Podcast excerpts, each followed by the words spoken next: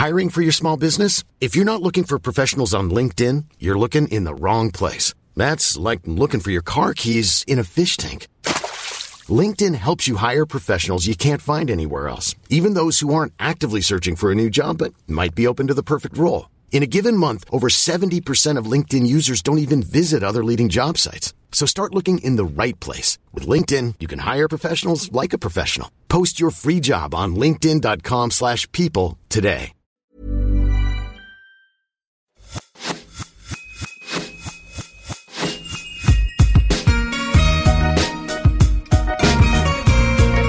Bonjour et bienvenue sur l'Aléa, le podcast pour maximiser le potentiel de sa vie. Artiste, entrepreneur, aventurier, sportif, thérapeute, coach, chaque semaine, vous trouverez les parcours, les témoignages ou les conseils de personnes inspirantes aux profils et expériences variés. Ma mission Vous guider dans vos cheminements, votre épanouissement et la poursuite de vos rêves, quels que soient les aléas que vous pourrez rencontrer. Je suis Laura Pouliken et dans la vie, je chéris les valeurs de l'audace, de la curiosité et du partage. Je suis heureuse de donner la parole à Julie Laroche pour ce nouvel épisode. Entre énergie yin et yang, connexion à son corps et son cœur, Julie nous parle de son chemin vers l'amour d'elle-même et vers le fait de se choisir, surtout lorsqu'on partage la vie d'un homme dans la lumière. Quels sont ses conseils pour lâcher prise et cesser de s'auto-juger? Comment se connecte-t-on à son énergie intérieure? Dans quelle mesure nous prenons conscience de notre valeur en embrassant nos parts d'ombre et en se réappropriant toutes nos facettes? Des questions auxquelles Julie répond avec sincérité, douceur et vulnérabilité.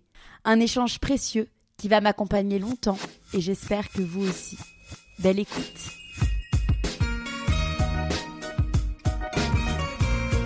Hello Julie. Salut Laura. Je suis très heureuse d'être avec toi ce matin pour un échange qui, je suis sûre, résonnera pour, euh, pour beaucoup. Aujourd'hui, Julie, tu es, euh, tu es coach holistique. Tu proposes des programmes, des retraites en psychologie, en développement personnel, en reconnexion au corps aussi, comme euh, le Kundalini ou le Breathwork. J'ai d'ailleurs sur ma liste de tester le Kundalini avec toi. tes, tes vidéos donnent extrêmement envie, sache-le.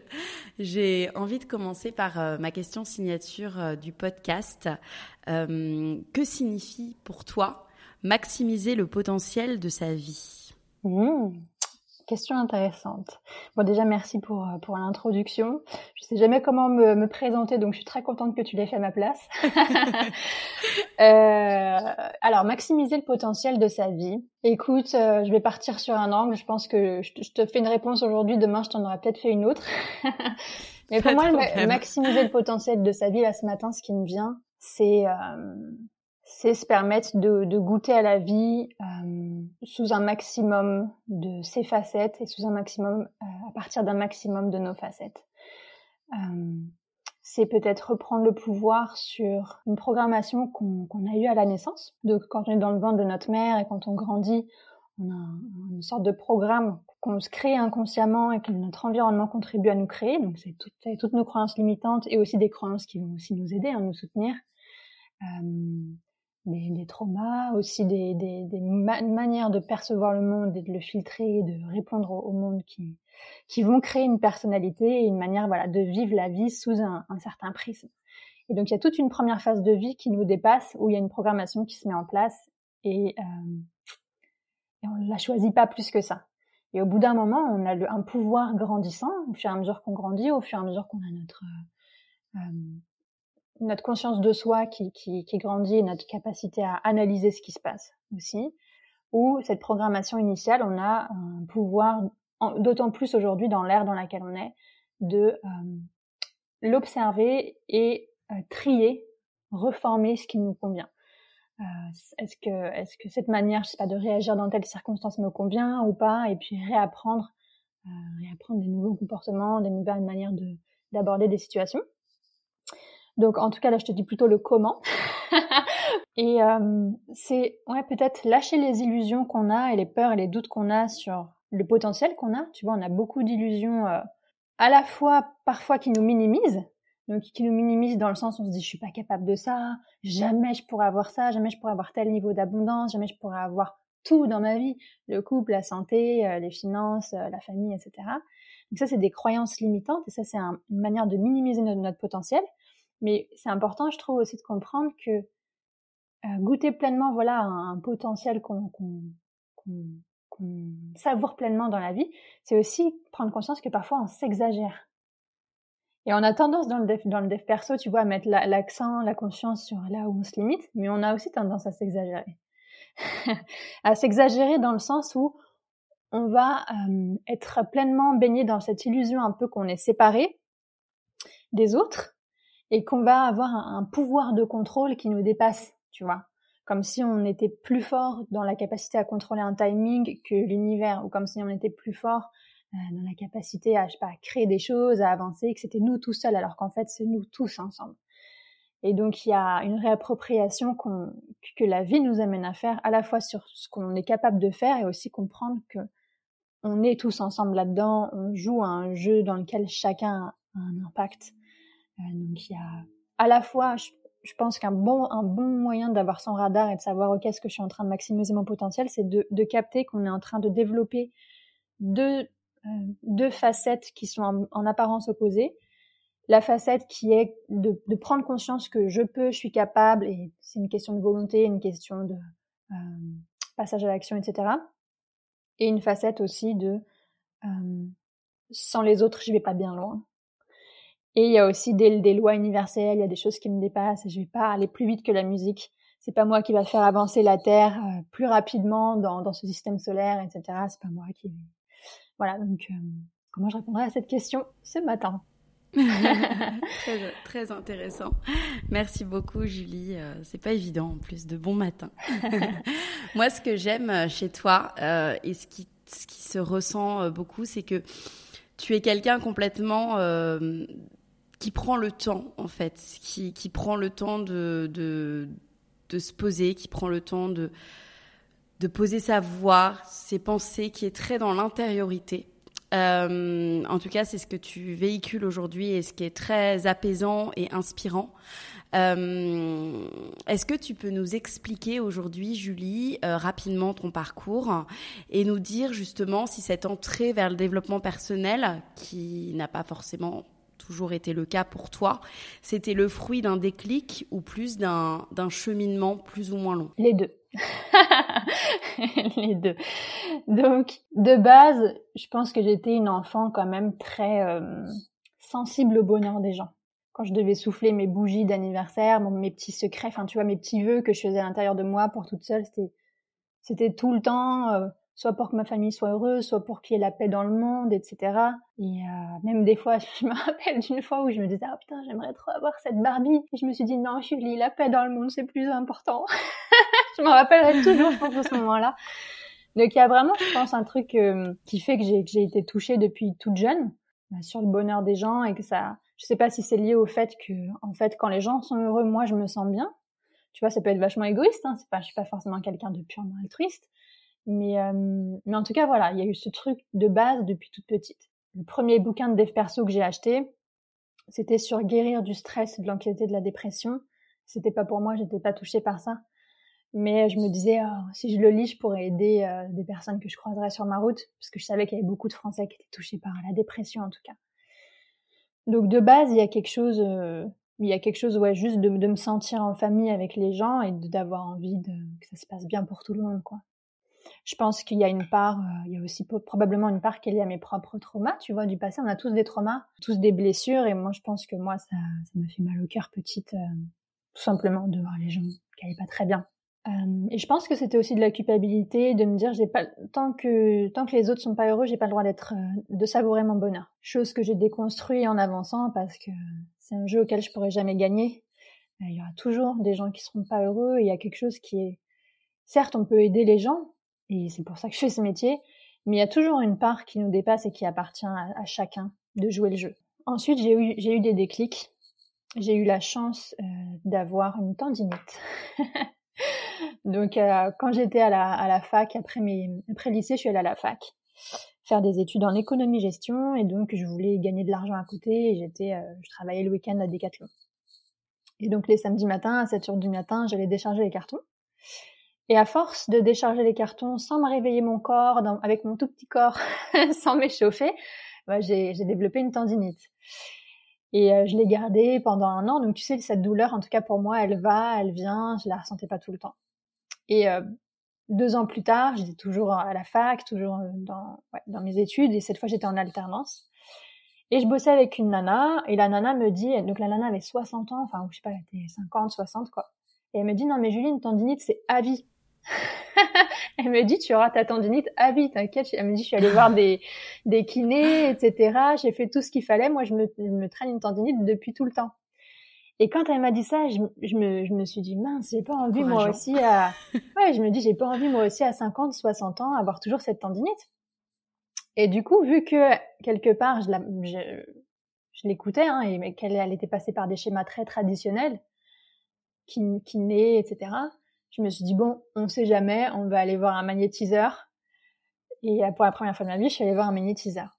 Et cet homme-là, euh, déjà, j'ai vraiment senti effectivement la, puissance de, de, son énergie à avoir un impact euh, dans mon corps.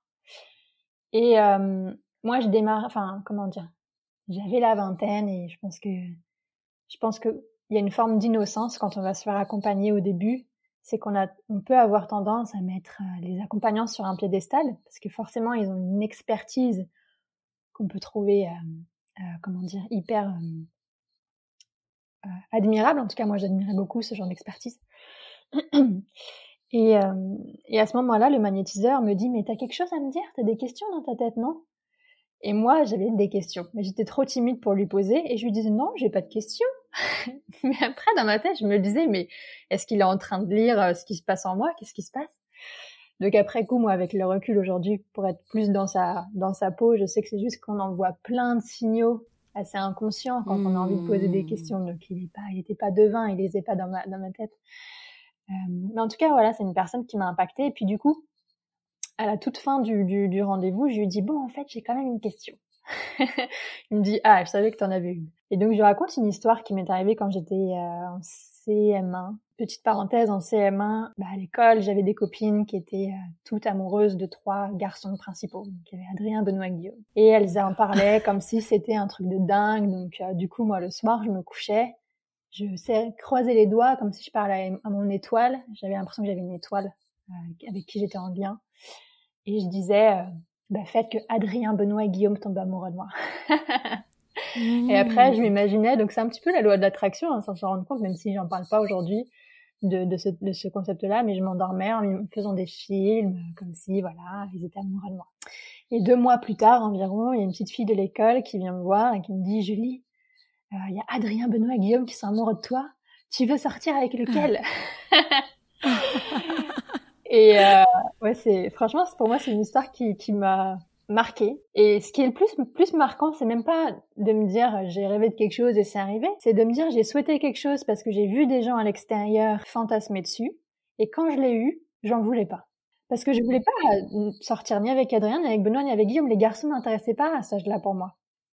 Mais comme j'avais demandé et j'avais eu, je me suis dit bon bah j'ai choisi Guillaume. J'ai dit bon bah Guillaume.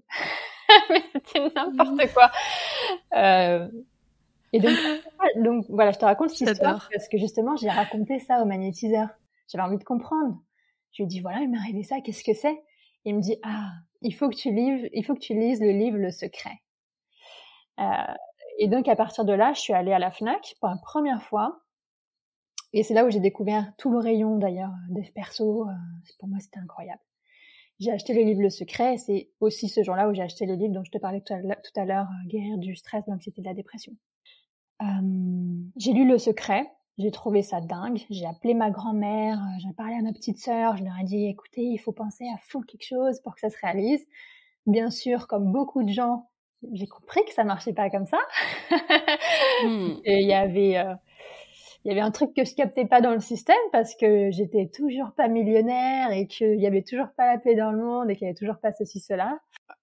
mais en tout cas, ça a été pour moi le déclic, cette tendinite, cette rencontre avec ce magnétiseur et le fait de découvrir finalement qu'il y avait une flopée de livres, euh, enfin une infinité de livres sur l'humain, sur sa psychologie, etc. Et qu'il y avait un savoir qui était disponible. Il y avait des expériences que des gens ont partagées qui étaient disponibles. Donc ça m'a, c'est ça qui m'a ouvert moi à ce monde-là. Et donc il y a eu un deuxième déclic qui a été important. J'ai continué mes études, tu sais, hyper carré. à la base, je voulais faire des grandes études, etc. Et euh, tes parents étaient dans le dans le développement personnel Pas du tout. Pas forcément.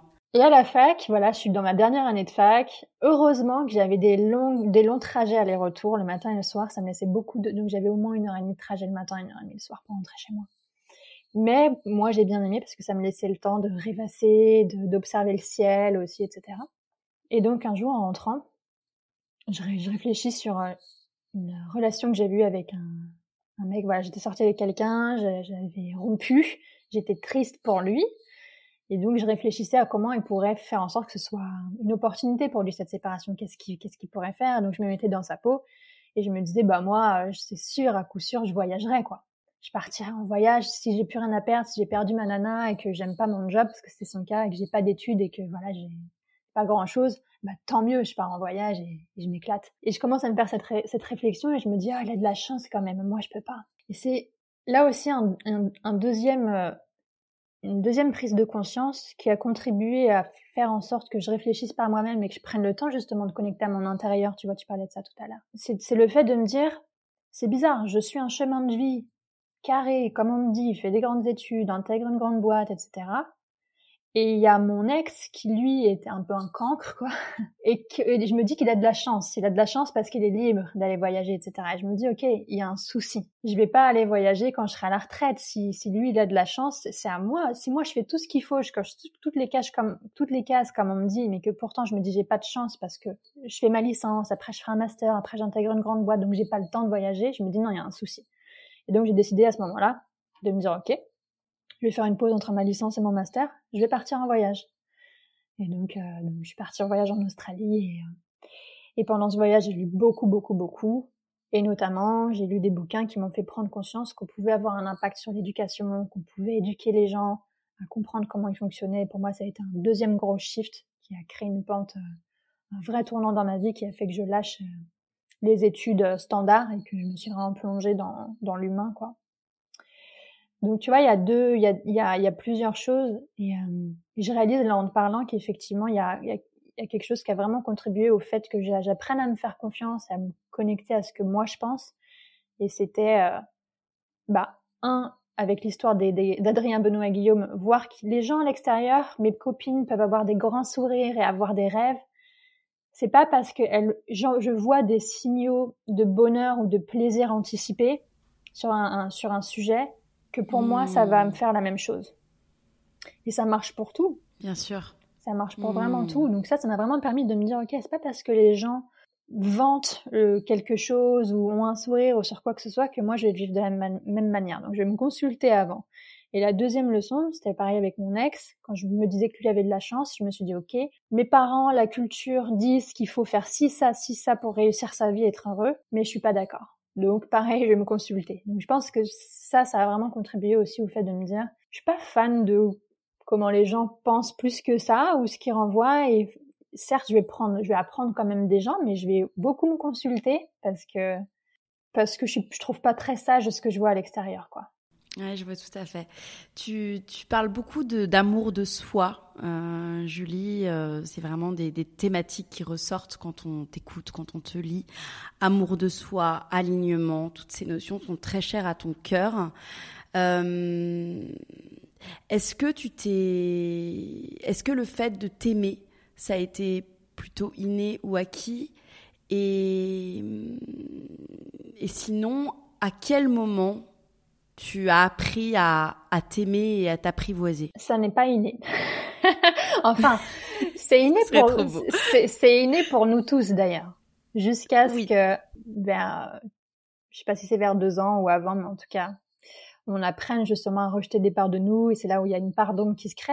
Il y a de la beauté là-dedans, hein. heureusement qu'on a une part d'ombre pour organiser la culture dans laquelle on vit, euh, la société dans laquelle on vit. Donc c'est c'est pas 100% mal ou mauvais d'avoir une part d'ombre et d'avoir des facettes qu'on va avoir tendance à, à, se méfier, tu vois, peu importe que ce soit la jalousie, euh, la, la méchanceté, etc., la violence. Mais justement, voilà, il y a toujours ce moment-là où c'est le moment de réapprendre à avoir un rapport différent avec euh, ces potentiels de nous. Peu importe ce qu'on démontre, peu importe comment on agit, l'humain aura toujours ce truc de se dire oh mais si jamais un jour euh, par mégarde ou par manque de contrôle je suis violente ou je suis donc les gens ont peur, les gens ont peur du potentiel qu'ils ont aussi. Donc l'amour de soi, déjà j'ai envie, ouais, de faire un petit, je sais pas pourquoi ça me vient tout de suite, un petit, un petit aparté sur euh, le fait que je pense que j'ai eu de la chance, malgré tout, d'avoir eu le père que j'ai. Donc j'ai pas eu un papa parfait du tout. Euh, j'ai eu un papa des années d'une enfant des années, euh, moi je suis née en 1988. je rigole parce que maintenant j'ai des clientes, tu sais, qui sont nées en 2000, après les années 2000 et et donc, ça, ça les fait marrer quand, quand moi je suis née en 1988. Euh... Moi aussi, c'est 1988.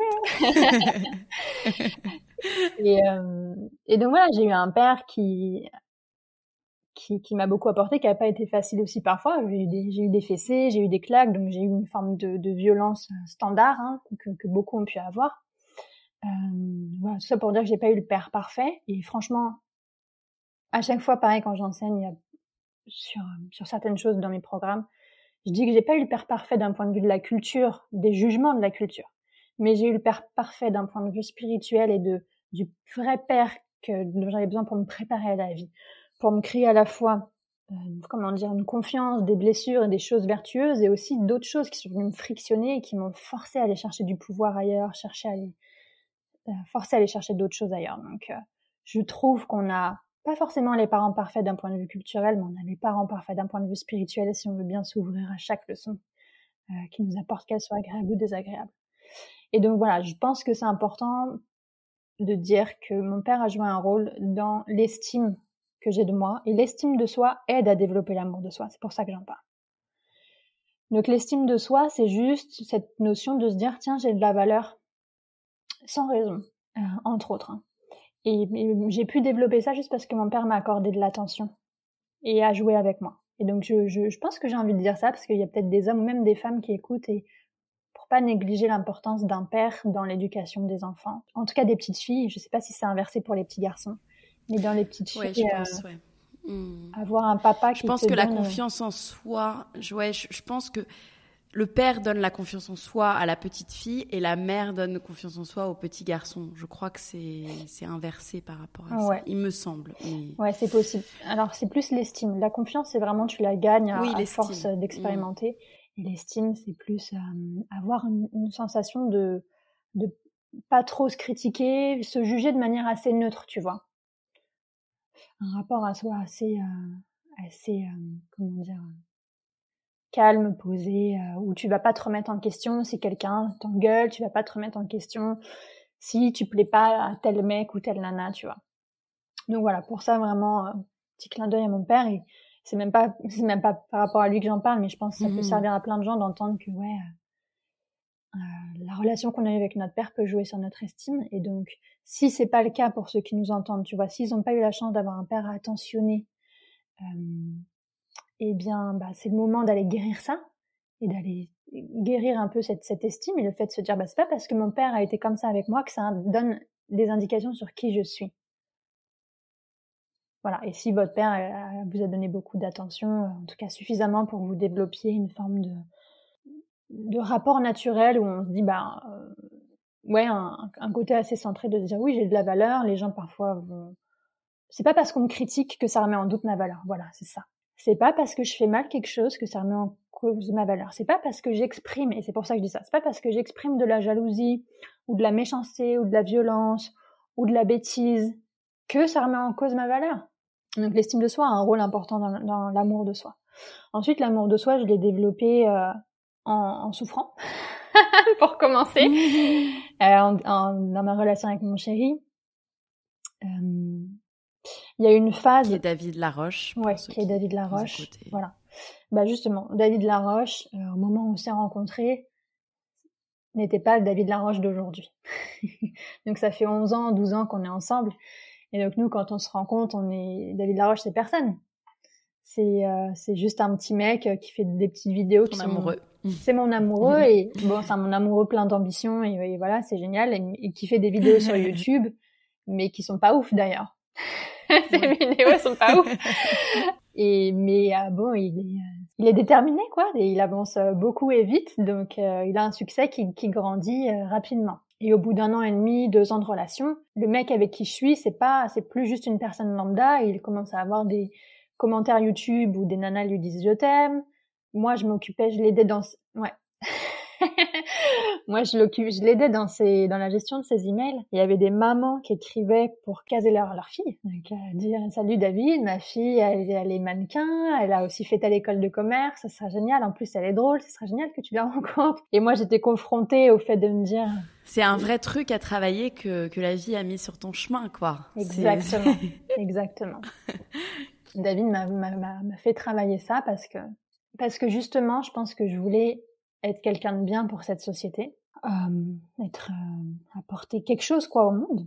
Et en fait, ce qui fait que moi j'ai commencé à perdre estime de moi pour le coup et aussi une forme d'amour pour moi-même, c'était de, de, me dire bah tiens il y a beaucoup de gens qui valorisent David et que en fait au bout de quelques années quand les gens venaient me parler, ils savaient que j'étais la copine de à cette époque on n'était pas mariés, la copine de David et ils venaient me parler pour me parler de lui et plus pour me parler de moi. Et donc moi j'ai développé un, un discours intérieur qui était de me dire si on ne me parle pas à moi juste pour parler de la pluie ou de beau temps ou pour qu'on discute de personne à personne, mais que moi je devienne juste une forme d'intermédiaire, un panneau, euh, je sais pas, une lettre, un, moyen de, de, faire passer des messages à mon mec, et eh ben c'est que j'ai pas de valeur. Donc c'est faux, mais c'était une croyance que j'avais développée et qui m'a, m'a, euh, qui a développé beaucoup de mal-être au fur et à mesure des jours. Ce mal-être a grandi jusqu'au jour où je me suis dit, OK, il faut que je change. Il faut que je devienne quelqu'un de mieux. Donc, je suis toujours pas sur la bonne route là quand je fais ça. Mais en tout cas, j'essaye bah et je me dis, il faut que, OK, David, c'est quelqu'un que les gens trouvent bien. Moi aussi, je vais être quelqu'un de bien dans ce monde. Et donc, je vais faire donc comme... bien, c'est être comme lui. Bien, c'est être comme mmh, David. Mmh.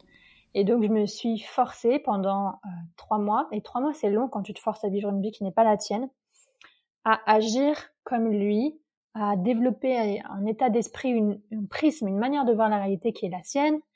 Euh, et donc j'en ai souffert. J'en ai souffert parce que quand tu vas à l'encontre de ta nature, la vie est bien faite, elle te fait souffrir. Parce qu'on n'est pas censé être 7 milliards de David Laroche ou 7 milliards de Mère Teresa ou 7 milliards de Gandhi ou ce que vous voulez. On est censé être chacun notre essence et apporter ce qu'on a apporté au monde, peu importe que ce soit visible ou pas, peu importe ce que les autres peuvent, en dire. Et donc j'ai souffert encore plus jusqu'au jour où justement euh, c'était tellement souffrant pour moi que je me suis dit bon euh, ça me rend super malheureuse de d'essayer d'être quelqu'un d'autre pour plaire à mon mec et pour que les gens me valident et pour que je sois validée dans cette société. Du coup je lâche. Je lâche ce jeu-là je vais reprendre ma vie avec mon style à moi, ma manière à moi. C'est ok si je corresponds pas à quelqu'un de bien selon les gens. C'est ok si même les gens ne me remarquent pas. Mais ça fait trop mal d'essayer d'être quelqu'un que je ne suis pas. Euh, et là, ça a été pour moi un premier pas vers l'amour de soi, sans m'en rendre compte, sans pouvoir mettre des mots dessus. Mais c'est de, de, de, réaliser qu'en fait, euh, il y a quelque chose de pas juste dans le fait d'essayer de se changer, pas parce que ça vient d'un d'un appel naturel, euh, quelque chose qui est à l'intérieur de nous, mais parce que ça vient d'un un jugement du fait de se dire pour être aimé par les gens ou par mon mec ou par je ne sais quelle personne à l'extérieur, il faut que je sois comme ci, il faut que je sois comme ça. Euh, donc pour moi, ça a été libérateur. Ça m'a permis de dire à mon chéri, écoute, euh, voilà ce qui va changer dans notre vie maintenant. À l'époque, je l'aidais justement dans son travail. Et je lui ai dit, j'arrête. J'arrête de t'aider dans tes emails. Tant pis si, et ça je lui ai pas dit à voix haute, mais dans ma tête, c'était tant pis si tu m'aimes plus, tant pis si t'as plus d'intérêt à rester avec moi. Tu sais quoi, tu resteras avec moi parce que tu le choisis, point, mais pas parce que je t'apporte quelque chose ou pas parce que je coche des cases sur une certaine checklist de je sais pas qui. Euh, bon, au final, ça a été vertueux dans notre couple. Hein. Lui, justement, euh, l'a finalement, il a redoublé d'intérêt pour moi. Et, il en avait conscience de, de ton, non, de, de, ce que tu exprimes là? Non, pas du tout. Pas du tout. Bah, j'essayais de le cacher. Justement, j'essayais pas du tout d'exprimer que je me sentais mal et que je me trouvais pas à la hauteur parce que je trouvais que c'était encore plus euh, me tirer une balle dans le pied à cette époque-là. Et donc lui n'en avait pas conscience. Par contre, ce qui se passait en lui et qui ne me disait pas non plus, et dont on a parlé après, c'est que lui commençait à perdre de l'intérêt pour moi. Il commençait à euh, avoir envie de se dire tiens, est-ce que je vais continuer ma vie avec elle? Est-ce que j'ai pas envie d'être avec une autre nana? Euh, Voilà. Et donc ça, ça s'est arrêté chez lui quand moi finalement j'ai repris vraiment contact avec euh, mon intériorité et que je me suis choisie. Et donc ça a été vraiment un gros tournant et ça a été un chemin de plusieurs plusieurs mois, peut-être un an ou deux vraiment intenses, où au début je savais pas comment faire pour m'aimer. Je me disais juste, après cet épisode où je me dis bon, je vais me choisir, je me dis ok, mais comment on fait? Et comme je savais pas comment faire, bah, tout ce que je faisais, c'est que le matin et le soir, je me couchais juste en me disant, en espérant que mon inconscient prenne en charge ensuite la suite, j'ai envie de m'aimer. Voilà. Maintenant, aide-moi là, ce qui me dépasse, mon inconscient, mon subconscient, la vie, aidez-moi parce que je sais pas comment faire. Et euh, on peut dire que ça a marché en tout cas. Mais au bout d'un moment, ouais, j'ai appris, j'ai appris du coup beaucoup de choses, notamment sur la part d'ombre. Et la part d'ombre est un point, le point, le pilier principal pour apprendre à s'aimer. Et je trouve que c'est important qu'il faut, il faut que ce soit bien fait. Parce qu'il y a beaucoup de personnes, euh, comment dire, j'ai déjà vu des gens enseigner sur la part d'ombre, mais qu'ils n'enseignent que d'un point de vue superficiel. Et c'est, donc quand je dis d'un point de vue superficiel, c'est qu'on va juste te dire c'est normal que tu aies de l'ombre et de la lumière c'est normal que tu sois hmm. patiente et impatiente, euh, égoïste et altruiste. Donc ça va aider un, petit peu, mais ça peut créer chez euh, une partie des gens une forme de honte et de culpabilité si on va pas au bout du process. Donc il y a vraiment besoin de d'aller au bout, euh, surtout quand c'est une part d'ombre très forte, de comprendre que un trait de caractère a une utilité. Et donc ta violence, par exemple, pour, prendre le trait de la violence, L'utilité de la violence, elle existe et heureusement qu'on a tous accès à une forme de violence pour justement se défendre quand il y a besoin, pour euh, faire face à une personne ou une situation qui, demande de faire appel à quelque chose d'hyper violent en nous. Euh, donc voilà, il y a, vraiment un apprentissage à faire sur différents traits de caractère. Et, euh, ça, c'est quelque chose que, que j'ai fait avec des, avec des accompagnants et aussi toute seule à travers des méditations, etc pour apprendre. Euh, en fait, pour, pour décorréler le fait de exprimer quelque chose ne vient pas entacher ma valeur. Ni mon droit, ni mon droit de vivre, ni ma dignité à vivre, ni mon droit d'aimer, d'être aimé. Et souvent, les gens font un lien, en fait, entre leur comportement, leurs attitudes et leurs valeurs j'ai bossé sur mes parents, j'ai appris à les aimer. En apprenant à les aimer, j'ai embrassé des traits de caractère que je rejetais chez eux. Finalement, je me les suis réappropriés. C'est ça l'amour de soi. C'est vraiment se réapproprier toutes les facettes d'un être humain. Donc, je suis pas allée au bout, bien sûr. Hein, j'ai encore du travail. Mais pour, pour comprendre une métaphore simple, un être humain, c'est comme une boule à facettes. Admettons qu'il y ait mille et une facettes bah, c'est mille et un traits de caractère, mille et une façons d'exprimer, de, s'exprimer à travers euh, une situation. Et plus on a de pardon, plus il y a des facettes qu'on veut pas voir, qu'on va tendance à rejeter, qu'on va facilement projeter sur, sur les gens, mais qu'on va se dire non, moi je suis pas comme ça. Bah plus c'est aussi une force de vie qui est éteinte. Et plus c'est aussi des, euh, des situations de vie qu'on se permet pas de vivre. Parce qu'on se dit non, j'ai peur en fait. J'ai peur d'avoir la ridicule si jamais je pars en public. J'ai peur d'être vulnérable si jamais je me mets en couple, etc. Donc, se réapproprier toutes ces facettes nous permet de vivre pleinement euh, notre vie. Hmm, tout à fait. Tu dis sur ton compte Instagram, euh, passe plus de temps à te connaître plutôt qu'à te juger. Hmm. Euh, qu'est-ce que tu veux dire par cette phrase? Et quels sont tes, tes conseils finalement, même si j'imagine que c'est le travail, euh, comme tu le dis si bien, de, de, plusieurs mois, de plusieurs années, c'est un travail continu, mais est-ce que tu aurais des conseils pour ceux qui nous écoutent et qui peuvent être justement dans l'auto-sabotage, dans l'auto-jugement, euh, voilà, que tu as pu toi mettre en place? Alors, je pense qu'il y a deux niveaux. Le premier, c'est euh, déjà comprendre que que quand on juge, on est dans notre ignorance. Tout simplement. Juste comprendre ça, en fait. Comprendre que dès que tu juges quelque chose, c'est que tu n'as pas compris ce que tu es en train de regarder, ce que tu es en train d'observer. Il y a cette phrase qui dit euh, Seul Dieu peut me juger », mais j'ai envie de dire non, il y a que les humains qui peuvent juger, il y a qu'un mental qui peut juger. Ou alors, seul Dieu peut te juger correctement et au final, il n'y a pas de jugement c'est vraiment euh, comme quand tu vas regarder Game of Thrones, tu vois, des films où on, te présente plusieurs facettes d'un même personnage, ou quand tu as un enfant. quand tu as un enfant, quand tu es proche de quelqu'un, quand tu connais très bien quelqu'un et que tu vois plusieurs de ses facettes. Tu vois des facettes rayonnantes, tu vois des facettes que tu sais que la personne n'aimera pas montrer au monde. on a tous en famille et dans nos amis proches, on sait qu'il y a des choses dans les gens qu'on aime qui sont ok de montrer au monde et nous compris bien sûr. Et des choses où si jamais on était observé, tout de suite on se redresserait, on essaierait de reprendre une face, tu vois. Ouais. Je sais pas pourquoi je te dis ça d'ailleurs. C'est pas grave. Donc, euh, je te disais, ouais, tu me disais, qu'est-ce qui peut... Tes conseils pour peut-être arrêter, lâcher prise, arrêter de s'auto-juger, de s'auto-saboter, ce qu'on fait parfois naturellement. On peut tous avoir des pensées, voilà, qui viennent nous traverser. Si ça suffit pas, du coup, le fait de comprendre que je suis en train dans mon ignorance quand je juge quelque chose, là, l'idée, c'est de pas tout de suite chercher à arrêter le jugement, mais chercher à la comprendre, c'est développer une curiosité. Personne n'est bête ni méchant fondamentalement. Donc si tu critiques ou si, tu te juges, il y a une raison. Et s'il y a une bonne raison. Parce que je trouve que la manière dont on se développe est hyper intelligente. Le système qu'on va mettre en place en grandissant, d'interagir avec le monde, avec les autres, avec soi-même, est hyper intelligent. Donc l'idée, c'est vraiment d'essayer de comprendre comment ça se fait que j'ai développé ce système, comment ça se fait que j'ai développé ce jugement, qu'est-ce que qu'est-ce que ça m'apporte? Si euh, c'est vraiment lié avec les, facettes et l'amour de soi. Si on n'est pas capable de se voir sous un certain angle, sous une certaine facette, on va avoir du mal à pousser la curiosité. Si je suis pas capable de me voir, par exemple, aigri envers quelqu'un qui le mérite pas, moi je sais que ça m'est arrivé, je pense que ça arrive à plein de gens, d'être aigri, d'être mauvaise euh, à l'intérieur de nous, dans notre tête, envers quelqu'un qui est un petit ange sur le moment et on se dit waouh.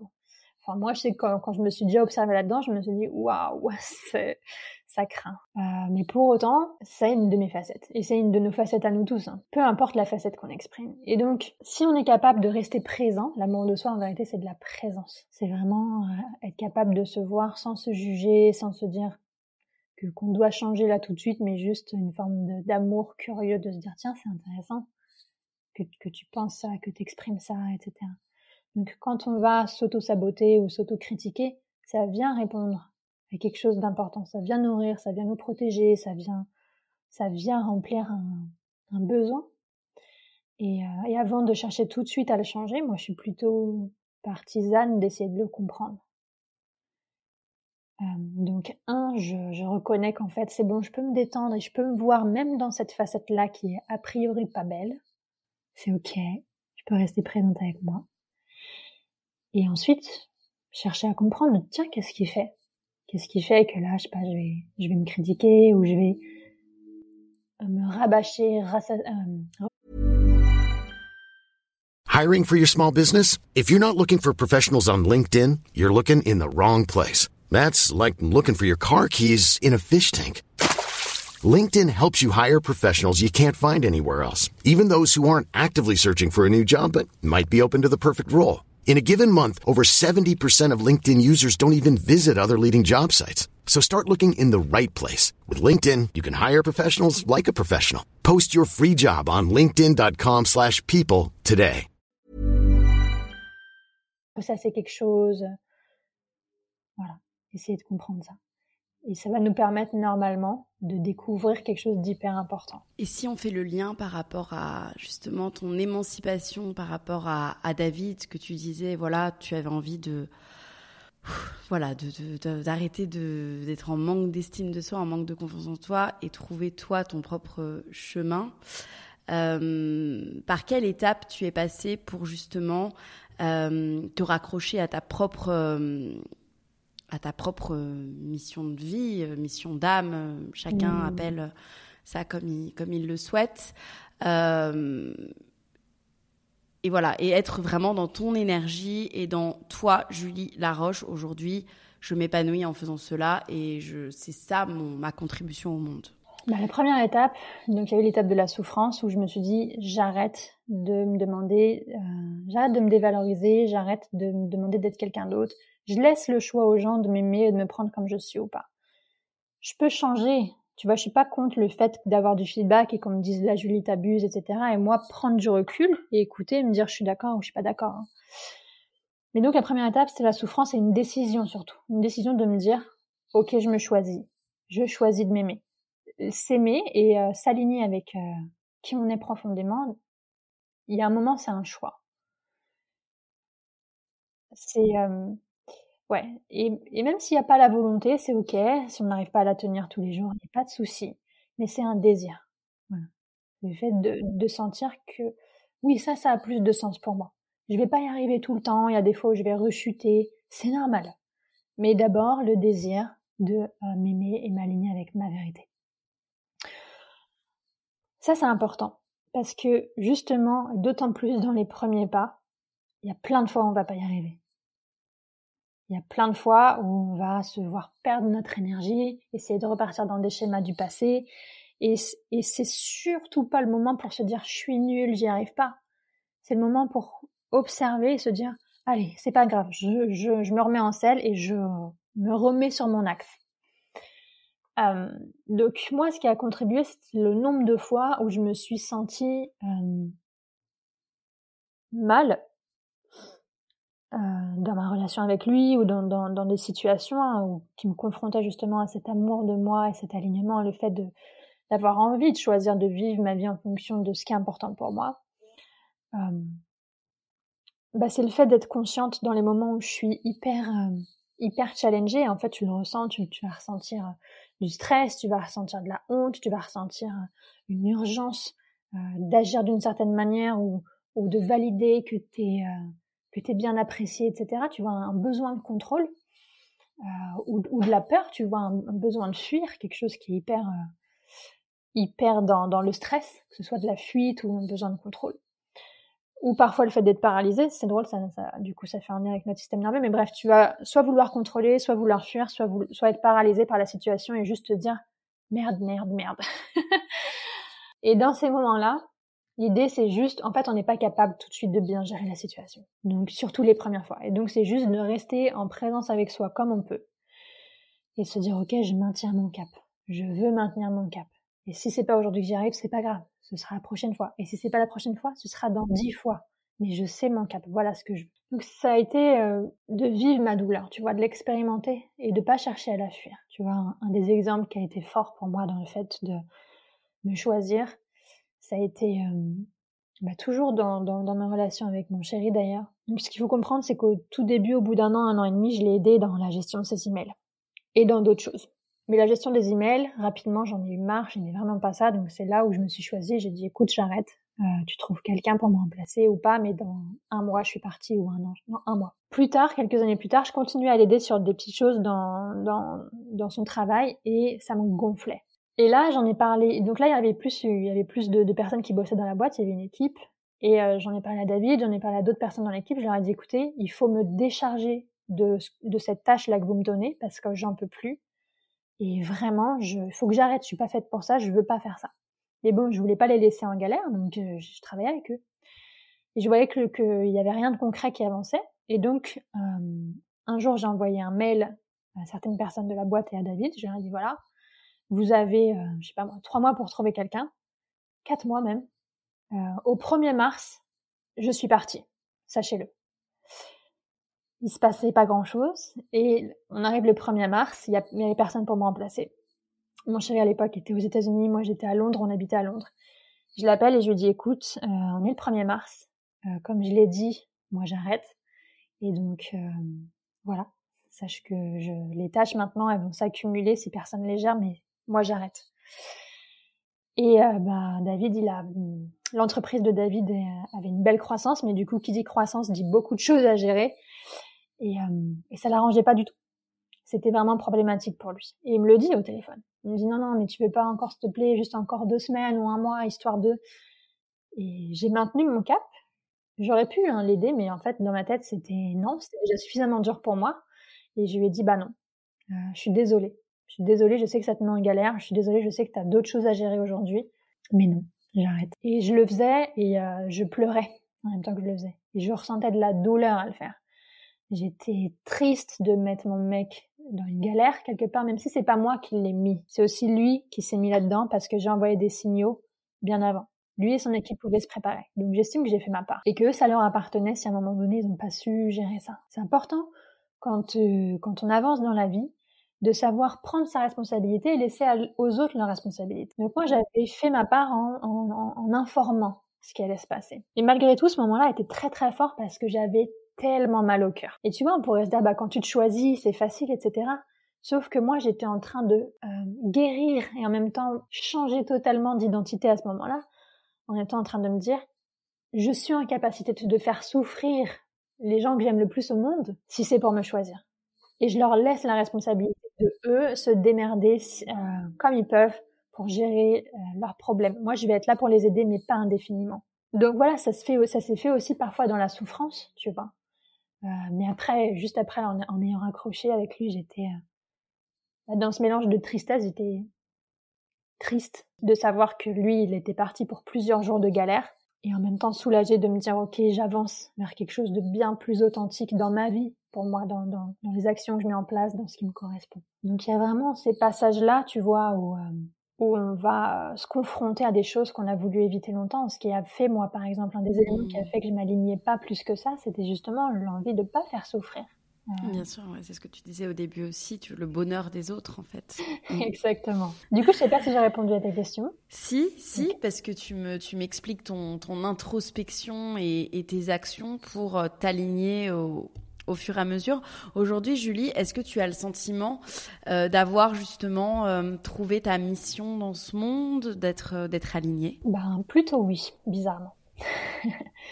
Donc la mission de vie, ok, dans le dev perso, quand tu vas lire n'importe quel livre de base, du, Tony Robbins, etc., on te dit il faut que tu aies une vision pour avancer vers quelque chose. Ce qui est vrai, si tu veux atteindre un objectif, il faut savoir vers où tu vas. Si tu as un, bateau en pleine mer et que tu pas de cap, bah, c'est les vents extérieurs qui te, qui, qui te, qui t'emmène à, à l'improviste, n'importe quoi.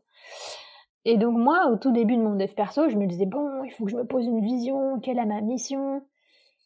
Et j'arrivais pas à avoir de certitude vis-à-vis de ça. Et c'était horrible pour moi qui avait un profil à la base de bon élève où si tu me dis fais A, je fais A. Si tu me dis fais B, je fais B. J'ai vraiment le cliché, les clichés de la bonne élève. Et donc la bonne élève, quand elle sort de l'école et que c'est elle qui doit décider pour elle-même, elle cherche une autorité. Enfin moi, je cherche une autorité quelqu'un peut me dire ce que je dois faire?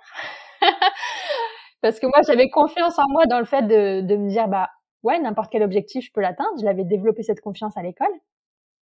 Mais j'avais des autorités pour me dire quoi atteindre, quelle est la mission. Je dis ta mission, c'est le bac. Ok, je dis, ta mission, c'est une grande école. Ok.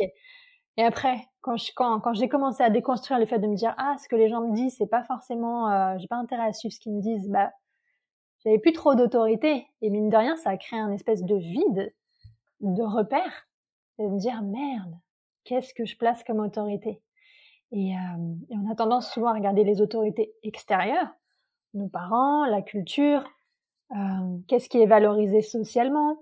Pour certains, ça va être un nombre de followers, pour d'autres, ça va être le fait d'être connu, pour d'autres, ça va être le fait d'avoir un impact écologique, etc. Tu vois, il y a, aussi la société qui peut être une forme d'autorité extérieure qui va nous dire pour être quelqu'un de bien, fais ci, fais ça, et de l'argent, euh, sois reconnu, blablabla, euh, sois quelqu'un de bien, et beaucoup d'associations. Hein. Mais ça reste des autorités extérieures.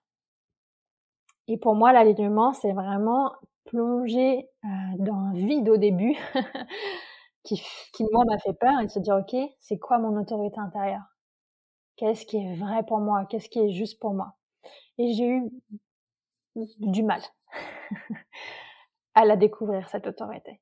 Parce qu'en fait, j'ai dû déconstruire avant euh, mon attachement à être validé par les autorités extérieures. Donc d'abord, j'ai déconstruit l'attachement à être validé par ma famille, à être validé par le la culture euh, dans laquelle j'ai grandi, euh, la France, je sais pas moi, les, autorités, peu importe. Hein. Euh, et donc pendant des années, j'ai galéré vis-à-vis -vis de ma mission j'avais l'impression de ne pas la connaître. Et pendant des années, je me disais, mais c'est quoi ma mission? J'aimerais bien la connaître, parce qu'en plus, c'était hyper frustrant. Je me disais, je sais de quoi je suis capable quand je, quand je sais où aller. Mais j'arrive pas. Le lundi, c'est euh, c'est c'est être dans, je sais pas, dans des assos. Le, la semaine suivante, c'est faire autre chose. Ensuite, ça, ça, ça changeait tout le temps. Donc, j'avais pas un cap et j'avais pas surtout une certitude. Et ça, c'était impossible pour moi, du coup, d'avancer dans quelque chose sans certitude. Avec du recul, je sais que ma mission, j'étais connectée à elle, mais juste, je pouvais pas la voir parce que j'avais pas assez confiance en moi, estime de moi et amour de moi. Ma mission de base, et tu vois, tu l'entendais que je suis toute petite, le bonheur des autres, il compte pour moi. Et plus j'ai développé avec mes expériences de vie de me dire, tiens, on vit ce qu'on peut entendre à droite à gauche, là, les bons conseils de la culture des parents, etc., ou même des gens qu'on voit autour de nous, prenons du recul. En tout cas, moi, c'est mon expérience dans ma vie et contactons justement quelque chose à l'intérieur qui va vraiment nous guider. Donc, tu vois, cette mission, elle s'est créée au fur et à mesure de mes années. Il y avait quelque chose qui, qui était là. J'ai toujours été tournée vers les autres. Avant, je voulais être avocate, etc. Mais au moment, là, quand j'ai la vingtaine et que je suis dans le dev perso et que c'est le moment de poser ma, ma mission, vision, je croyais pas assez en moi pour me dire que j'allais avoir un impact. Je pensais même pas que je serais capable de comprendre l'humain au degré où je le comprends aujourd'hui. Je pensais pas que je pourrais. Euh... je, me, me, me, minimisais beaucoup. Aussi, paradoxalement, je me suis exagérée. La toute première fois que j'ai écrit, tu sais, euh, en PNL, tu, tu fais, euh, t'écris tes objectifs à 5 ans, 3 ans, 1 an. Et j'avais écrit, dans 5 ans, j'ai révolutionné le système éducatif francophone. alors que je partais de, de nulle part et c'était vraiment très enfantin, très juvénile parce que j'avais même pas un plan concret. Donc il y a des fois on va se minimiser, il y a des fois on va s'exagérer, on va mettre des gros objectifs, mais clairement il n'y a pas de matière qui nous qui, nous fait tenir ça. Mais c'est pas grave, tu vois, parce que cet objectif moi de euh, ouais révolutionner l'éducation globale de l'humain, il est en moi et je le garde près de mon cœur. Voilà. Donc je, le fais à mon rythme et je le ferai à mon rythme. Voilà. Mais avant, en tout cas, j'avais la sensation de ne pas avoir cette mission de vie juste parce que j'étais pas capable de me dire que ça, c'était la mienne. J'ai eu besoin de grandir, j'ai eu besoin de prendre en âge peut-être. euh, j'ai eu besoin de, faire mes expériences pour petit à petit m'avouer, me dire si, c'est ça ma mission. Il y a ce côté aussi, tu vois, où probablement qu'avant, tu vois, j'associais la mission avec, avec un, truc un peu être un élu, être quelqu'un de spécial, etc. Et justement, ce côté s'exagérer, se séparer un peu trop des autres. Et aujourd'hui, je sais que ce qui est important, ce qui me touche pour moi dans changer l'éducation globale, euh, au moins en France, mais dans plein de pays dans le monde, je suis pas la seule et je vais pas le faire toute seule et je le fais certainement pas toute seule. Je me, repose sur plein de, par exemple, des chercheurs à Stanford ou ailleurs, tu vois, qui heureusement font ces recherches pour que moi je puisse juste en tirer les fruits et les utiliser après dans mes accompagnements. Donc je suis vraiment pas toute seule, on est énormément à avoir envie euh, de changer euh, ce monde, de créer un monde nouveau qui, euh, soit meilleur, quoi, quelque part.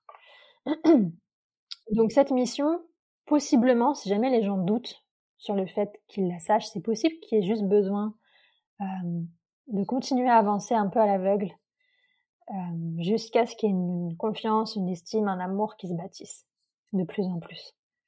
C'était trop grand, moi je me serais admirée dans le sens, tu sais, il y a des gens, quand ils sont trop loin de ce que tu crois être capable de faire, tu vas les admirer. Et donc, et donc quand tu admires quelqu'un, c'est que tu vois pas que tu as ce potentiel en toi. Tu te dis, c'est pas possible pour moi. En tout cas, une grande admiration. Euh, et moi, la, la mission que j'avais, bah, je si on m'avait dit Julie, c'est ça ta mission, je, j'aurais été décentrée dans mon énergie vis-à-vis de moi-même. Je me serais admirée, je me serais dit waouh, je suis quelqu'un de spécial. Alors qu'en fait, bah, c'est tellement normal dans l'ère dans laquelle on est d'avoir ce genre de mission et d'être plein à avoir ce genre de mission. Et je veux aussi dire qu'il y a des gens qui ont d'autres missions qui sont pas, euh, comment dire, glorifiées par la culture et que c'est important, c'est peut-être leur chemin aussi, tu vois, de, de, de transcender ce besoin d'être glorifié par la culture et de se dire en fait, moi ma mission c'est juste d'expérimenter la vie avec mes voisins, avec mes enfants, d'expérimenter le partage. Donc tout ce que je sais, c'est que l'humain euh, s'épanouit quand il, se permet de, se développer sur un sujet, sur un projet, sur quelque chose. Et l'idée, c'est d'être vrai avec soi et de voir vraiment, ok, quels sont les sujets qui m'intéressent vraiment. Pour ça, il suffit de regarder quels sont les livres que je finis vraiment. Quels sont euh, les, les, Tu vois, parce qu'on a tous des, des bibliothèques où on a différents types de bouquins sur différents thèmes. Mais la vérité, c'est qu'il y a des thèmes sur lesquels on va au bout et des thèmes où on n'ouvre même pas le livre. euh, Donc ça, je trouve ça intéressant. C'est hyper euh, pragmatique. Tu regardes quels sont les livres pour lesquels tu vas au bout. Et même quand tu as des discussions avec les gens, quelles sont les discussions qui t'animent, où tu as de l'énergie qui revient. Et parfois, euh, tu vois, moi, il y a, y, a, y a des choses où aujourd'hui, je relis toujours pas les points. Mais j'arrête, j'ai arrêté de lutter contre moi. Je fais bien plus confiance en ce qui me dépasse et cette énergie qui m'anime.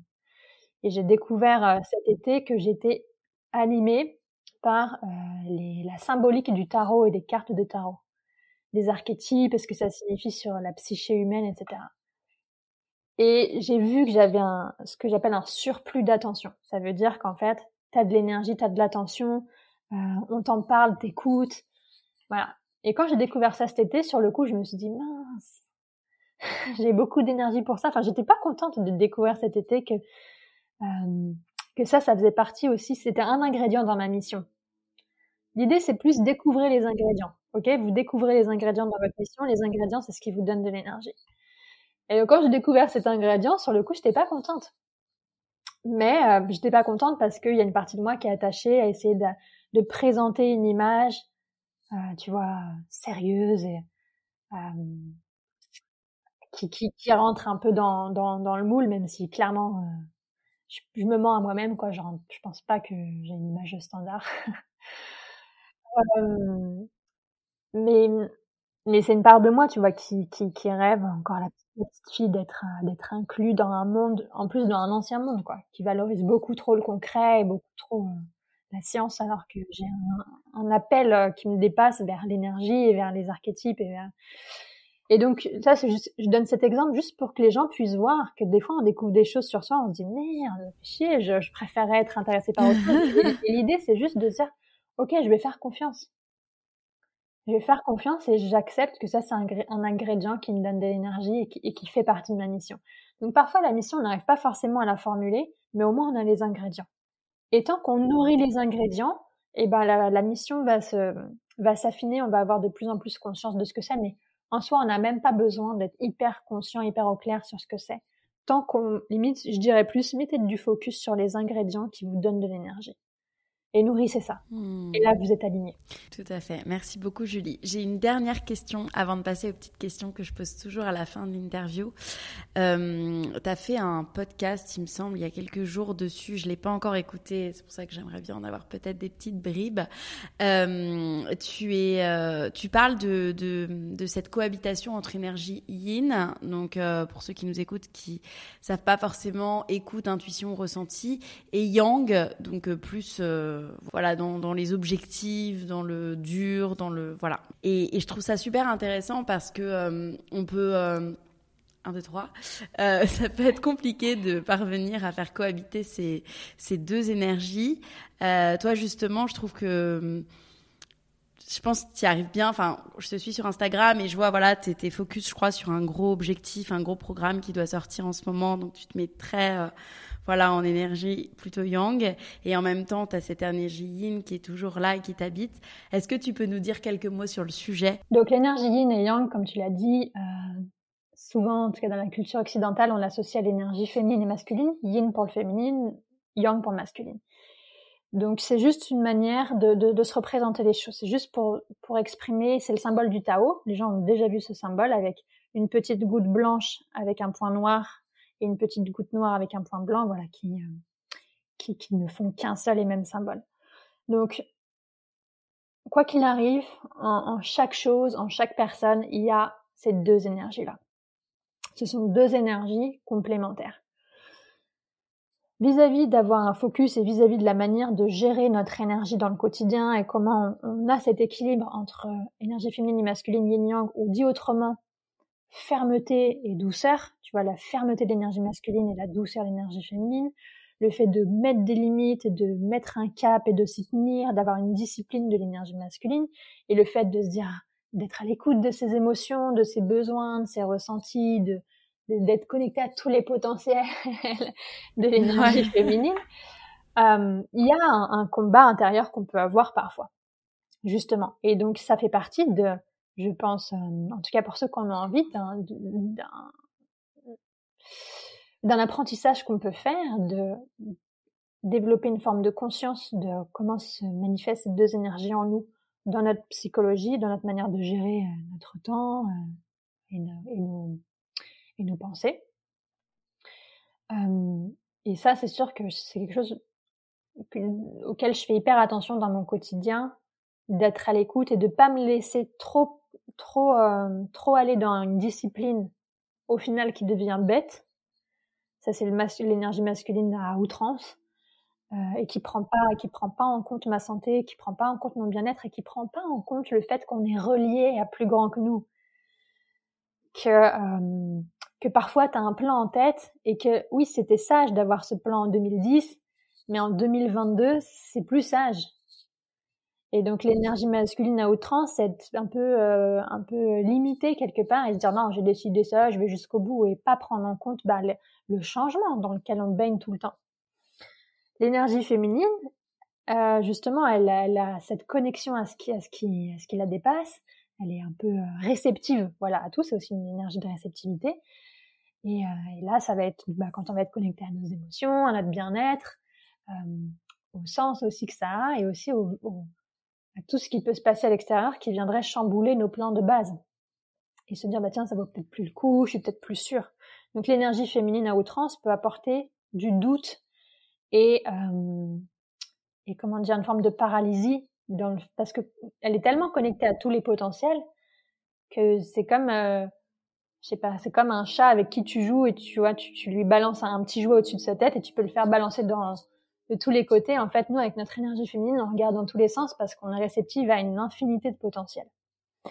Plus on a cette connexion avec ce qu'on ressent. Donc, l'idée, c'est de d'apprendre euh, je pourrais écrire un livre sur ça.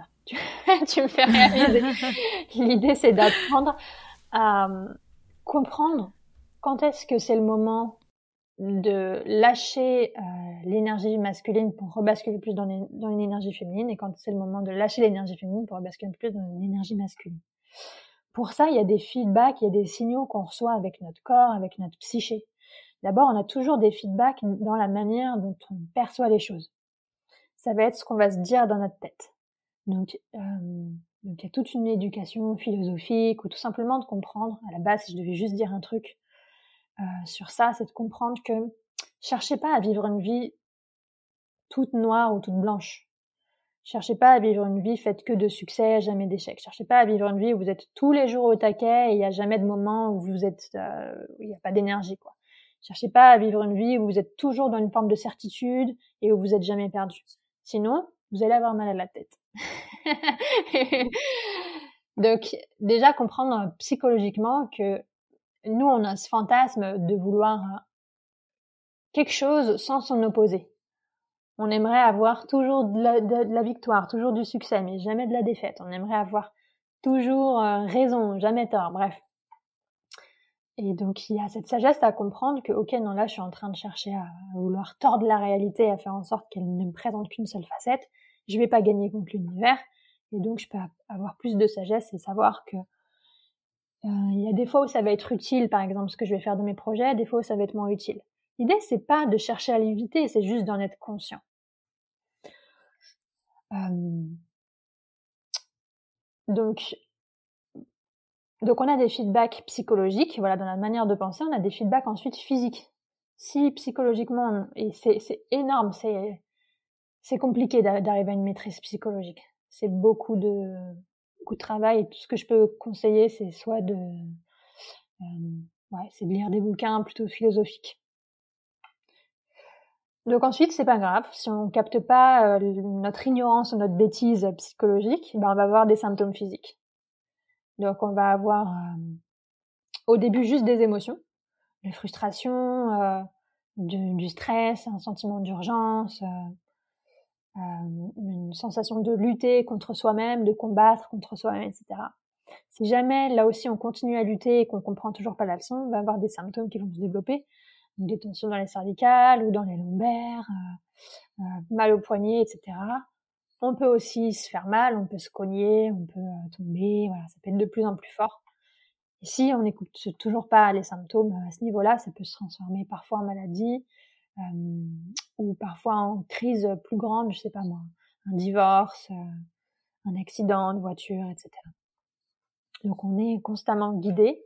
Et quand on a des feedbacks qui sont désagréables, c'est pas pour nous embêter, c'est juste pour nous réaligner vers quelque chose de plus sage. Euh, voilà. Et parfois, parfois, ça met du temps à comprendre les leçons. mais, euh, mais à la base, ça vient vraiment nous chercher pour nous dire en fait, tu fais fausse route et juste euh, comme un voiture, comme quand tu conduis une voiture et que as un voyant rouge qui s'allume. Ben franchement, j'y connais rien en voiture. Je sais juste qu'il y a un souci. Et donc là, j'essaie d'aller voir un garagiste. Bon, c'est plus simple de réparer une voiture que d'essayer de comprendre les voyants rouges chez les humains. C'est pour ça qu'on est toujours dans une ère où on essaie de mettre des cases et de comprendre et d'accompagner les gens. On n'a pas fini hein, euh, d'évoluer là-dessus. Donc en tout cas, euh, comment avoir un équilibre entre énergie yin et yang? C'est d'abord d'être à l'écoute des feedbacks de ta psychologie, mais surtout de, tes émotions et de ta et, ouais, et de, de, tes sensations. Si je donne un exemple hyper concret, euh, là on est mercredi au moment d'enregistrer ce podcast, je peux te parler tout simplement de mon lundi et de mon mardi et de, de, te montrer comment j'ai navigué avec mes énergies. Lundi, c'était une journée, euh, déjà dans mon cycle, je suis proche de je suis dans ma période d'ovulation. Faut, faut le comprendre aussi ça quand on est une femme. Savoir, ça peut avoir vraiment un impact. Moi, je sais que je suis sensible à mes hormones, euh, donc euh, c'est important d'essayer de, comprendre où on en est, surtout quand on est une femme. Donc, on dit que dans une période d'ovulation, tu as quand même accès à ton énergie, etc. Tu peux, tu peux te demander d'avancer vers des projets. Lundi, j'ai avancé comme une fusée sur mes projets. Donc, j'avais une énergie masculine forte, de fermeté, mais en même temps, il y avait quelque chose d'hyper euh, naturel, d'hyper euh, aligné. Voilà, c'était fluide pour moi et j'ai avancé hyper bien. Mardi, j'avais cette attente envers moi-même, donc hier, d'avancer autant. Surtout que dans mon planning de base, tu vois, j'ai une, forme de rigidité qui est placée, avec laquelle après je peux prendre du recul, mais à la base, le lundi et le mardi, j'avance sur justement ces projets-là. Sauf qu'hier, euh, au bout de dix minutes, tu vois, de me concentrer sur mon projet, j'en avais plein la tête. J'en avais marre je voyais que je prenais mon téléphone, j'allais scroller, je me disais allez pose ton téléphone, remets-toi devant. Et ça je l'ai fait, tu vois, j'ai fait cette boucle au moins trois quatre fois. Euh, plus quand j'essayais de me, focaliser sur mon projet, bah en fait j'avais la tête pleine, tu vois, un peu comme un étau qui se resserre et qui commence à contracter. Donc euh, je me disais juste bon bah ok, est-ce que je peux me prendre d'une autre manière? Donc tu vois, j'essaie d'apporter de la flexibilité hein, dans ma manière de faire, mais là j'en avais juste plein. Lundi, j'en ai tellement, j'ai tellement bossé et c'était tellement efficace qu'en fait, j'ai eu un niveau d'information euh, qui était énorme que j'avais besoin de digérer. Et ça, je m'en suis pas rendu compte plus que ça hier, quoi. Ou plutôt, j'avais une exagération dans ma perception de moi-même qui était de me dire allez, je peux continuer, alors qu'en fait non, je pouvais pas, j'avais besoin de digérer la veille. Euh, et donc là, si tu veux, c'était un symptôme, c'était un feedback, cette, euh, cette tension euh, mental et, et, le fait aussi d'être dans une forme de d'amertume, dans une forme de émotionnellement d'agacement. J'étais agacée hier matin. Je me suis dit mais allez, euh, le mardi, euh, j'avance sur mes projets. Merde, pourquoi j'ai pas d'énergie Pourtant, en plus, je suis dans ma phase d'ovulation. euh, et, et là, c'est juste un bah, premier feedback psychologique. Ok, je suis en train d'avoir une attente de moi de toujours performer comme je l'ai fait lundi, c'est pas possible j'ai une attente irréaliste envers moi-même, ok, ça c'est psychologique. Et au niveau émotionnel, de ce que je ressens, je me dis juste, ok, là, ce que je ressens m'indique juste que la manière dont j'aborde ma vie aujourd'hui n'est pas sage. Point. Et donc, ça m'a permis, tu vois, quand, quand, on parlait tout à l'heure d'autocritique, de me dire, ok, qu'est-ce que on fait ce qu'on fait pour des bonnes raisons? Donc, l'idée, c'est d'être curieux avec soi-même. De me dire, ok, qu'est-ce qui fait que je suis autant attachée aujourd'hui? C'est quoi le problème si mon projet il est retardé d'une semaine ou d'un mois ou même d'un an? Et donc là, c'est venu me chercher de me dire, bah non, mais moi j'ai envie qu'ils sortent, j'ai envie euh, euh, de pouvoir enfin répondre à ces personnes qui veulent avancer avec moi, j'ai envie de pouvoir, euh, tu vois, des trucs auxquels on est attaché. Donc là, c'est juste de me dire, est-ce que je peux me permettre d'expérimenter le fait d'avoir du retard ou d'être dans l'échec ou d'avoir un manque à gagner, peu importe, tu vois et ça, ça fait partie des facettes de la vie à embrasser. Donc hier, quand je me suis dit, OK, je peux l'accepter, la tension qui descend, et j'ai juste pas bossé. Hein. Clairement, hier, j'ai pas bossé parce que parce que c'était comme ça. Et que... Euh, et donc voilà, tu vois. Et aujourd'hui, aujourd'hui, je suis très bien. Je sais que je vais pouvoir bosser tranquillement, même si c'est mercredi, je suis libre le mercredi. Mais je sais que je vais bosser un petit peu, je pense, pas toute la journée. Donc voilà, ça répond à ta question? Ouais, très bien. je vais finir par des petites questions, Julie. L'idée, c'est de les répondre euh, rapidement. Est-ce que tu crois à la chance? J'aime pas cette idée-là, parce que j'aimerais que pour tout le monde, on soit égaux et qu'il y ait ce truc de se dire non, il n'y a pas de chance et chacun se crée sa chance, etc. Euh, mais je pense que oui, je, crois à la chance. Par contre, je pense que je pense qu'on a des de la chance très souvent. Et c'est vraiment là, là, pour le coup, la citation, je crois que c'est Sénèque qui dit, euh, bon, écoute, je saurais pas te la ressortir, mais en gros, l'idée, c'est d'être prêt à saisir les opportunités. Tu as toujours des opportunités qui passent devant toi, mais c'est à toi de faire en sorte d'être prêt à les saisir. Donc la chance, elle se saisit malgré tout. Euh, tu vois, je sais pas, j'ai eu la chance un jour de croiser Gérard Junio, mais j'avais pas de quoi la saisir. Qu'est-ce que, qu'est-ce, j'étais pas prête. J'avais 22 ans. Euh, qu'est-ce que tu veux que je fasse de ça?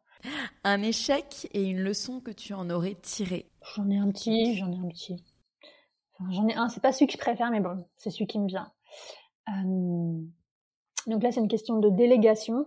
Des premières fois où j'ai recruté une personne, j'avais ce fantasme. Donc mon échec, elle vient un fantasme. Le fantasme, dans, quand tu délègues, de se dire, je vais payer les services de quelqu'un et j'ai rien à faire. Je vais juste lui dire, tiens, voilà ton argent et rends-moi un service. un peu comme quand enfin bref, comme quand tu en collaboration avec quelqu'un et tu te dis je vais tout lui déléguer et il va tout gérer. Alors qu'en fait, bah du coup non, j'ai perdu euh, beaucoup d'argent euh, sur un mois en payant la personne et en espérant qu'elle, euh, en ayant ce fantasme qu'elle allait tout gérer. Et en fait, il y a, a, rien qui est ressorti parce que il manquait moi ma part de m'impliquer aussi et de dire voilà ce que je veux, voilà ce qu'on fait, et de, de checker régulièrement comment ça avance. Tes livres préférés? Mes livres préférés. Alors déjà plus jeune, j'ai dévoré énormément de livres de Paolo Coelho. Aujourd'hui, euh, je pense que hum, ce serait un, bouquin anglais qui s'appelle Life Lessons of euh, History de Will Durand. Et ce mec-là, c'est un historien qui a une qualité que j'adore, que très peu de gens ont, je trouve. Et lui, je l'adore tellement. Et c'est une personne qui est vraiment attachée à la vérité. Tu vois, c'est le genre de personne qui veut pas écrire pour avoir raison, qui veut pas faire passer son point de vue pour avoir raison, mais qui est en recherche vraiment de, ce qui est le plus proche de la vérité, et donc qui va être capable d'avoir conscience de ses biais et qui va être en capacité de les communiquer, de dire écoutez, moi je suis biaisé sur ça, ou en tout cas, enfin voilà, c'est, je l'adore pour ça. C'est un tout petit bouquin hmm. qui t'apprend énormément sur la psychologie des gens de manière hyper factuelle. voilà. Donc euh, c'est celui-là. Génial. Trop bien. Tes citations préférées? J'en ai plusieurs. J'ai La nature ne se hâte pas et pourtant tout est accompli de Lao Tzu. Donc ça c'est pour me rappeler d'arrêter de, de vouloir aller plus vite que la musique parfois et que la nature elle sait créer des belles choses et qu'elle se hâte pas pour ça. J'en ai une de Rumi qui est, euh, alors je vais te la déformer, mais l'idée c'est que euh, le soleil, tu vois, euh, comment dire, le soleil, je sais pas, c'est une force qui, qui, apporte énormément à cette planète. Sans, le soleil ici, on n'aurait pas la vie, on ne serait pas là. Et pourtant, le soleil ne dit jamais tu me dois. Et j'aime bien la, fin de cette citation qui dit regarde, regarde ce qu'un tel amour est capable d'accomplir. Donc, euh, ça me connecte vraiment au fait de rayonne le propre soleil qui est en toi, rayonne ta propre lumière. Va pas chercher à savoir euh, qui ça éclaire et qui doit te rendre mais juste reste tracé sur ta route et fais grandir cette, cette lumière et, et ça va forcément apporter à beaucoup, à beaucoup de monde. Tes routines pour rester bien physiquement et mentalement? Donc j'ai des routines qui varient, mais je pense que l'idée c'est plus, euh, je pense que c'est plus un standard qui permet de rester bien physiquement et mentalement. C'est plus quel est le standard que tu poses dans ta tête. Euh, donc mentalement, pour moi, j'ai le standard où ce n'est pas ok de me faire la guerre et ça, ça apporte un énorme bien-être mental. Ce n'est pas ok de croire qu'il y a quelque chose qui va pas chez moi. Je peux avoir des soucis, je peux avoir des choses à régler, mais il y a tout qui va chez moi. Donc j'ai un standard de ne pas me faire de guerre, ne pas me critiquer, ne pas mal me parler, mais avoir une relation hyper respectueuse avec qui je suis. Ça, c'est un bien-être mental. Euh, un autre standard que j'ai avec moi, c'est le fait de me dire que j'ai rien à prouver. Et je suis pas sur cette planète pour euh, pour essayer de prouver quelque chose. J'ai juste à vivre mon expérience. Ça, c'est quelque chose dont je me rappelle parfois, justement, quand je tombe trop dans mon ego et que j'essaie trop, que je tombe trop dans un ego trip à vouloir prouver des choses. Euh, et au niveau de la santé, hmm, c'est plus le fait de, de, de me dire, euh, je sais pas, moi, ça me relie à ma l'énergie, la vitalité, et de me dire qu'en fait, je pourrais pas profiter de la vie autant si j'ai pas une vitalité qui me permet d'en profiter. Donc là, ça va être au ressenti. J'ai pas de, de trucs hyper précis, mais euh, je me permets moi de manger euh, du sucre, euh, etc. mais mais si je vois que ma vitalité est en train de baisser, là, je vais faire faire gaffe de nouveau, tu vois, dans les jours qui suivent. Donc je juste je check ma, ma vitalité. Faut qu'elle soit bonne. Super, merci beaucoup Julie. Merci